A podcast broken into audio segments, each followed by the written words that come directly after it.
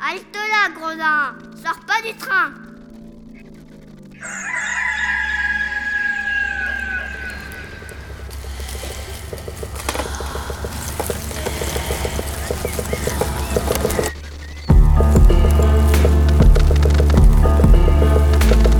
Dès ma plus tendre Plus on est jeunesse, malheureux, plus on souffre. Il faut plaindre les affligés.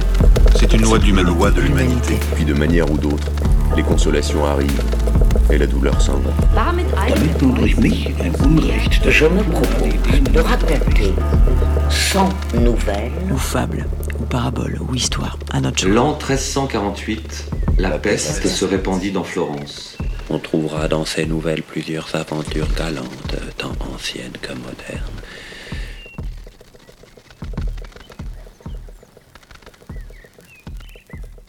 Les deux rivaux. Deux Lombards, l'un connu sous le nom de Guy de Crémone, l'autre sous celui de Jacomin de Pavie, tous deux déjà vieux et cassés par les fatigues de la guerre, comme gens qui avaient porté les armes dès leur plus tendre jeunesse, se retirèrent dans la ville de Fano pour y finir leurs jours dans le repos. Quelque temps après y avoir fixé leur séjour, Guy tomba dangereusement malade. Comme il n'avait ni parents ni amis en qui il eût plus de confiance qu'en Jacomin, avec lequel il s'était lié dans le service, il le laissa, en mourant, dépositaire de tout son bien et d'une petite fille qu'il avait avec lui, âgée d'environ dix ans, des aventures de laquelle il l'instruisit fort au long. Il arriva sur ces entrefaites que les troubles qui avaient longtemps agité la ville de Faenza s'étant apaisés, il fut libre à chacun de ses anciens habitants d'y retourner. Jacomin, qui en était sorti pour éviter les malheurs de la guerre, sachant qu'elle avait un peu repris sa première force et sa splendeur, alla s'y établir avec toute sa fortune et emmena avec lui la petite fille qui lui avait été confiée. Il l'aimait comme si elle eût été sa propre enfant. Elle embellissait si fort en grandissant qu'elle devint en peu de temps une des plus jolies et des plus aimables demoiselles de la ville. Plusieurs jeunes gens s'empressèrent de lui faire la cour. Les plus assidus étaient un certain Jeannot de Séverin et un nommé Minguin de Mingol, tous deux bien faits, de jolies figures et fort polis. Comme ils en étaient l'un et l'autre éperdument amoureux, ils devinrent ennemis irréconciliables aussitôt qu'ils se reconnurent rivaux. La demoiselle touchait à sa quinzième année et était par conséquent en âge de se marier. Chacun d'eux se serait estimé heureux de l'avoir pour femme, si on eût voulu la leur accorder, mais voyant qu'on la leur refusait sur de vains prétextes, ils formèrent l'un et l'autre, chacun de son côté, le projet de l'enlever. Voici les moyens qu'ils mirent en usage. Le vieux Jacomin avait une vieille servante et un valet nommé Crivel. Celui-ci aimait beaucoup l'argent et le plaisir et était par conséquent facile à se laisser corrompre. Jeannot fit connaissance avec ce valet, lui découvrit à propos son amour, le pria de le servir dans son dessein et lui promit de le bien récompenser s'il venait à bout de l'exécuter.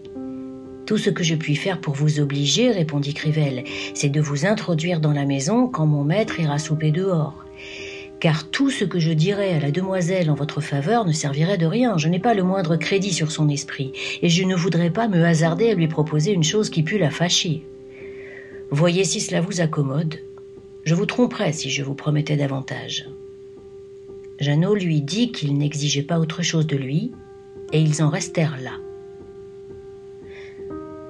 Minguin, de son côté, avait mis la servante dans ses intérêts et lui avait fait faire plusieurs ambassades qui avaient presque déterminé la demoiselle en sa faveur.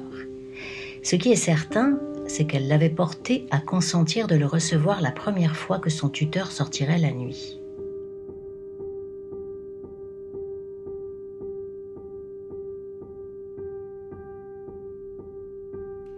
Les choses étaient en cet état lorsque Jacomin fut invité à souper chez un de ses amis.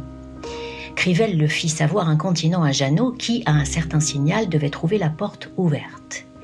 De son côté, la servante, qui ne savait rien de l'intrigue de Crivel, fit avertir Minguin de l'absence de son maître en le priant de se tenir près de la maison afin d'y entrer au signal qu'elle devait donner. La nuit étant venue, Chaque amoureux, qui craignait la rencontre de son rival, se précautionne d'armes et d'amis de peur de surprise et va se poster dans l'endroit qu'il juge le plus convenable. Minguin alla avec ses gens chez un de ses amis, dont la maison était voisine de celle de la demoiselle, pour y attendre le moment du rendez-vous. Jeannot se porta avec sa troupe dans un endroit plus éloigné, après avoir laissé toutefois un de ses gens près du logis de la dame pour guetter le moment où la porte s'ouvrirait. Quand Jacomin fut sorti, le valet et la servante firent de leur mieux pour se défaire l'un de l'autre. Crivel voulait que la servante se couchât, et la servante s'efforçait d'éloigner Crivel sous mille prétextes différents. Que ne vas-tu te promener? lui disait-elle, pour aller ensuite au devant de notre maître Et toi répondait le valet, pourquoi ne vas-tu pas te coucher à présent que tu as soupé? Comme ils avaient intérêt l'un et l'autre de ne pas s'éloigner, aucun ne voulut démarrer. Crivel, ennuyé de ces contestations, et voyant que l'heure approchait, courut ouvrir la porte, quoi qu'il dût en arriver. Jeannot entre aussitôt, suivi de deux de ses compagnons, et se met en devoir d'emmener la demoiselle qu'il trouve dans le salon, occupée à coudre. Et la belle de pousser les hauts cris, et la servante d'en faire autant, Minga accourut au bruit.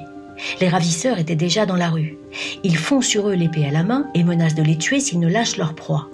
Pendant qu'on se chamaillait ainsi de part et d'autre, les voisins, munis d'armes et de flambeaux, étant accourus en diligence, séparent les combattants et, apprenant la violence de Jeannot, se déclarent en faveur de Minguin. Délivrent la nouvelle Hélène et la remettent dans la maison de son tuteur qu'elle appelait sans cesse dans son affliction. Avant que le tumulte fût apaisé, les sergents du commandant de la ville survinrent pour mettre le holà et firent plusieurs prisonniers, au nombre desquels furent Jeannot et Crivel, son premier complice.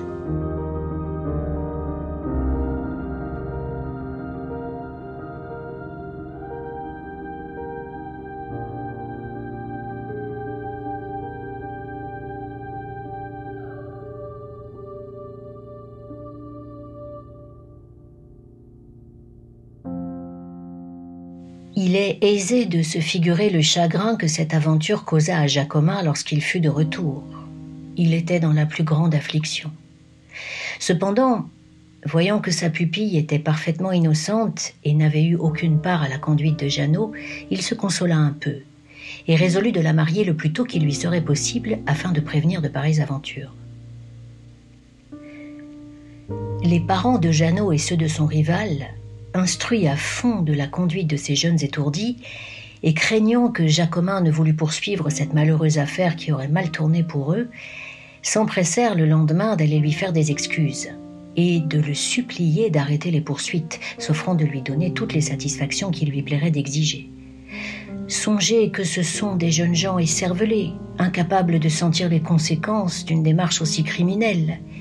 Nous vous demandons grâce pour leur étourderie et nous vous prions de l'oublier, afin qu'elle n'altère en rien l'estime et l'amitié qui nous ont unis jusqu'à ce jour. Messieurs, leur répondit Jacomin que l'âge et l'expérience avaient rendu sage et prudent, je vous suis si attaché et fais tant de cas de votre mérite que quand je serai dans mon pays, comme je suis dans le vôtre, vous me trouveriez en ceci comme en toute autre chose, disposé à faire tout ce qui peut vous être agréable. Le sacrifice de mon ressentiment me coûte d'autant moins que vous êtes vous-même intéressé dans l'insulte qui a été faite à la jeune demoiselle confiée à mes soins. Vous saurez qu'elle n'est native ni de Crémone, ni de Pavie, comme vous pouvez l'avoir imaginé. Elle est votre compatriote, née à Faenza même, sans que celui qui me l'a remise en mourant, ni moi, ayant jamais pu découvrir de qui elle est fille ils furent surpris d'apprendre que cette demoiselle était de Faenza. Et après avoir remercié Jacomin de son honnêteté, ils le prièrent de leur dire par quelle aventure elle était tombée entre ses mains.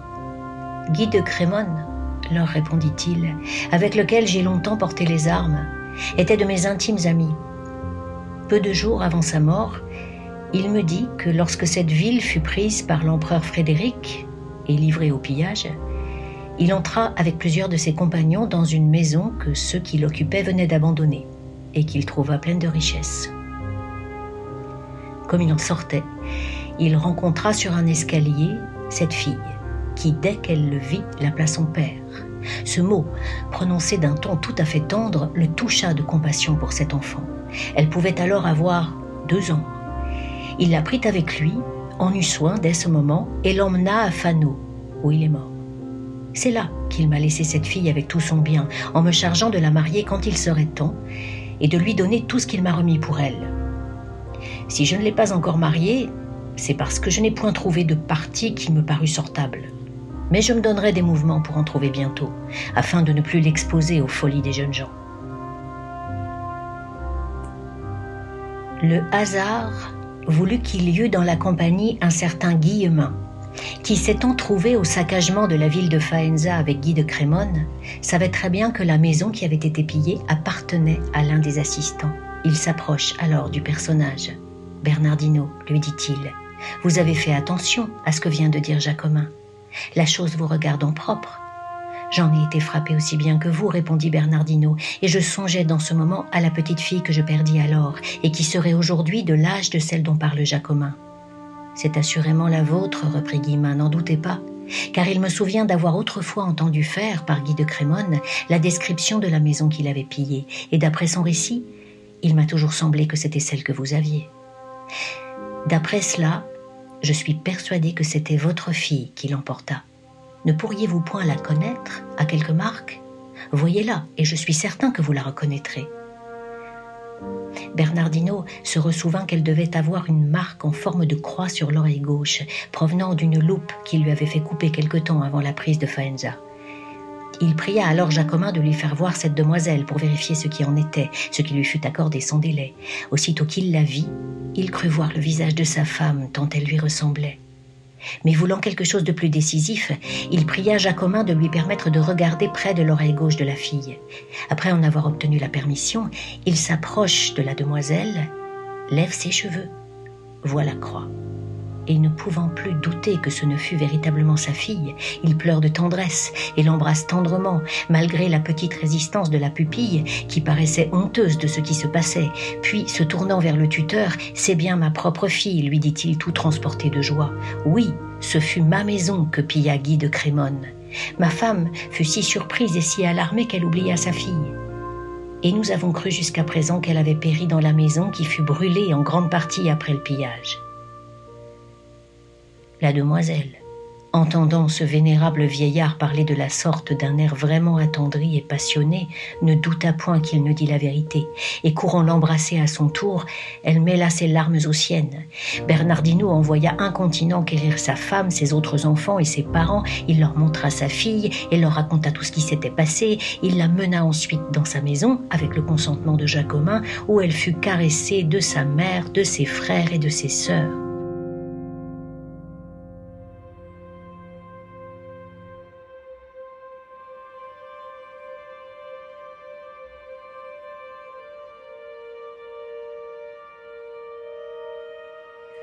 Le commandant de la ville, qui était un galant homme fort porté à rendre service aux honnêtes gens, ayant appris l'aventure et sachant que Jeannot, qu'il tenait prisonnier, était fils de Bernardino et frère, par conséquent, de la demoiselle qu'il avait voulu enlever, donna un tour favorable à l'affaire, raccommoda les deux rivaux et engagea Bernardino à marier sa fille avec Minguin, ce qui fut fait avec l'approbation générale de toute la parenté.